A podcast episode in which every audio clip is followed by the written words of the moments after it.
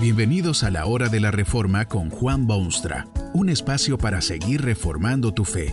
Este podcast es patrocinado por la casa editorial Poema Publicaciones, tu primera opción para libros centrados en el Evangelio, para cada rincón de la vida. Para ver los nuevos libros de este mes, visita nuestra página www.poema.co. Ahora escuchemos a Juan Boonstra con el programa de hoy.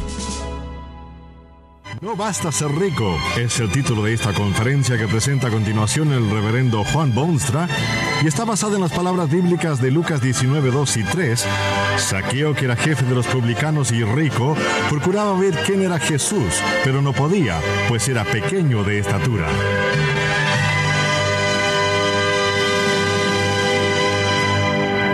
No, el Evangelio de Jesucristo no es solamente para los pobres y destituidos del mundo. Decir semejante cosa es un disparate y niega la esencia misma de lo que Dios ha dicho.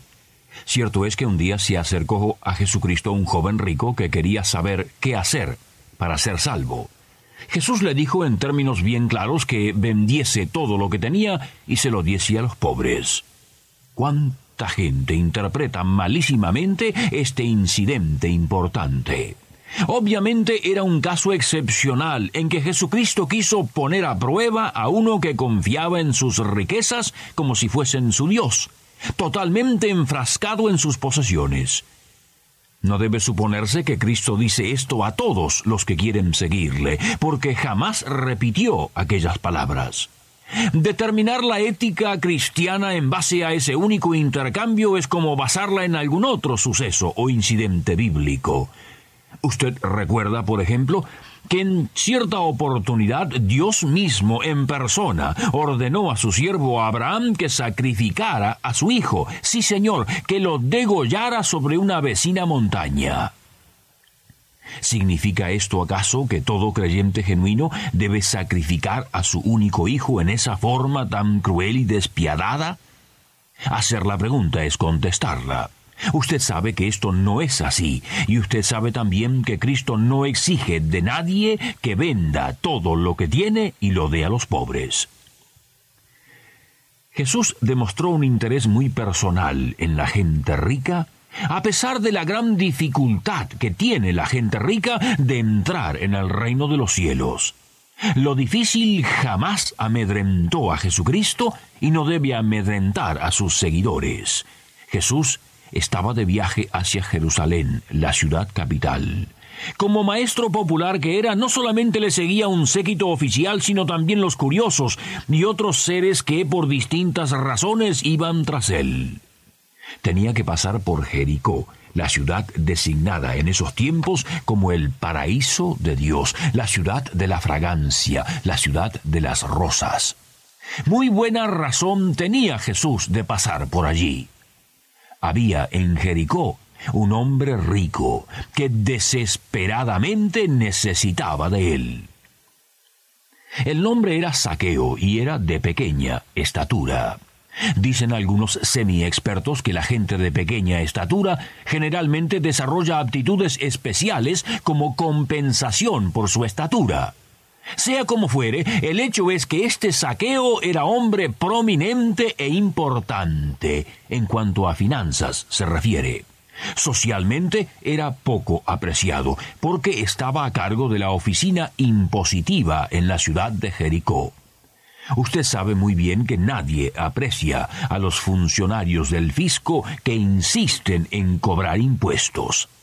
Además, en Jericó se daba una situación muy especial, porque el país estaba bajo el régimen de ocupación extranjera, y los impuestos iban a parar a los palacios de la altiva Roma y para sostén de sus legiones guerreras y dominantes.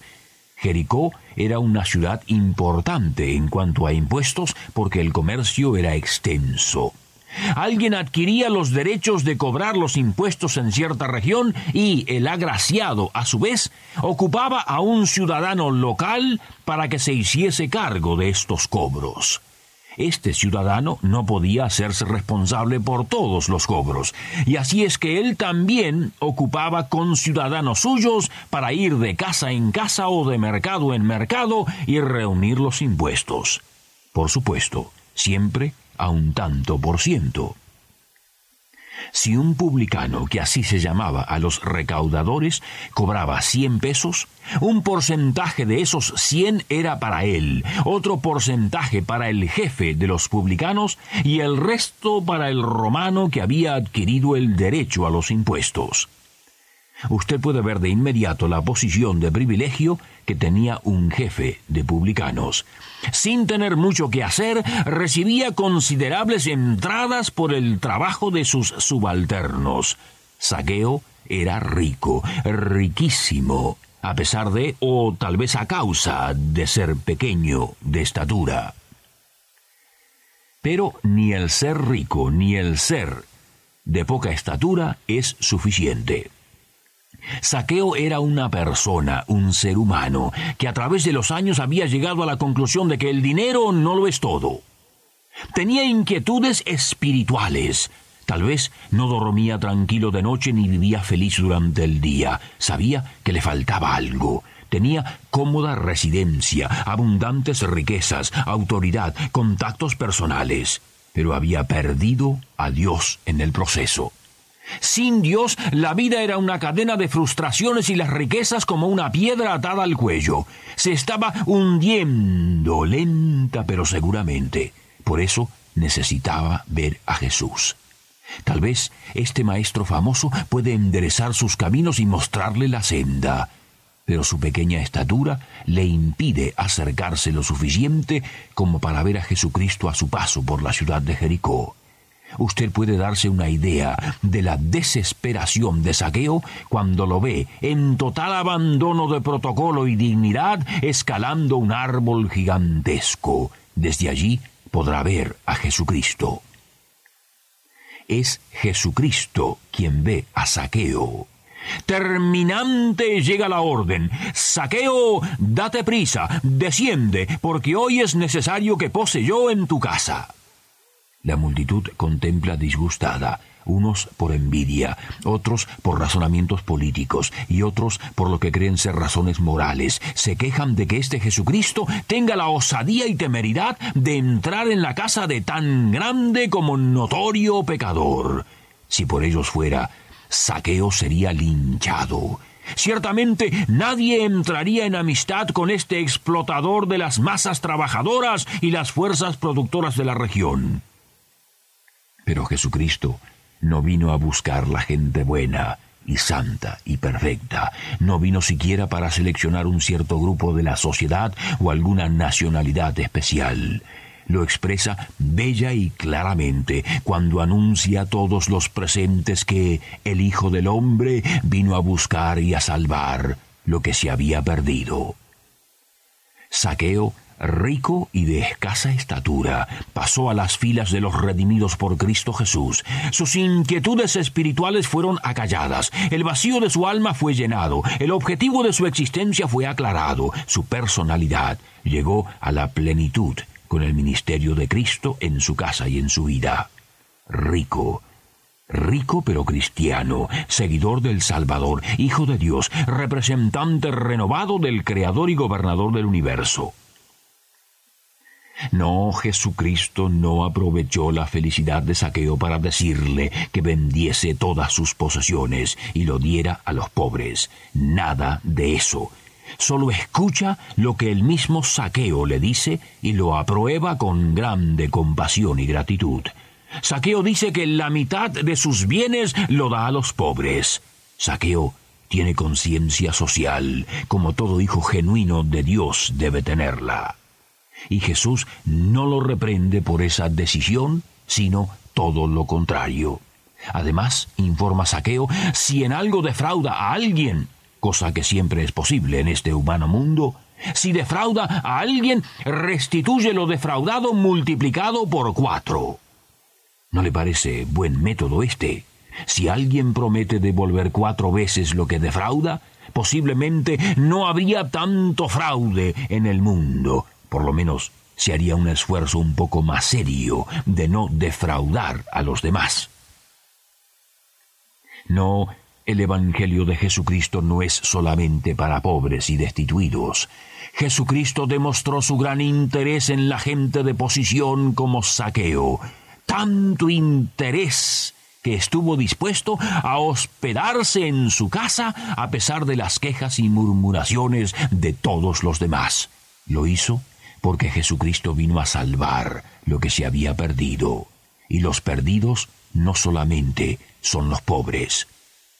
Tal vez esté usted de acuerdo en que también los ricos están perdidos y necesitan que Jesucristo se llegue a ellos con sus palabras redentoras y los saque de la perdición en que se encuentran. Eso sí, la gente de posición, de pequeña estatura o no, está en muy serio peligro de desechar la invitación de Jesucristo se preocupan tanto de sus bienes y se rodean de tanta seguridad terrenal que no piensan en el día en que dejarán esos bienes atrás, perderán esa seguridad y necesitarán la seguridad eterna. Es por esta razón que Saqueo se merece atención. Fue un hombre que se conocía a sí mismo y descubrió en Jesucristo la clave de su vida. Cuánta vanidad suele haber en la vida de quienes tienen riquezas. ¿Quiénes son? ¿Por qué los privilegios que disfrutan? ¿Tienen quizá alguna misión especial de Dios que cumplir? Usted sabe que la vida es cosa seria. No se puede vivir hasta la muerte riéndose de todo. Llega el momento de la seriedad. Dios necesita de usted y de lo que tiene. Mire al Cristo, al Cristo, y será rico eternamente. Que este mensaje nos ayude en el proceso de reforma continua según la palabra de Dios. Si quieres profundizar en la exposición bíblica, puedes buscar más recursos en www.poema.co. Allí encontrarás libros que te ayuden a entender la palabra de Dios y aplicarla a tu vida. Poema, el Evangelio para cada rincón de la vida. Nos vemos en el próximo episodio de La Hora de la Reforma con Juan Bonstra.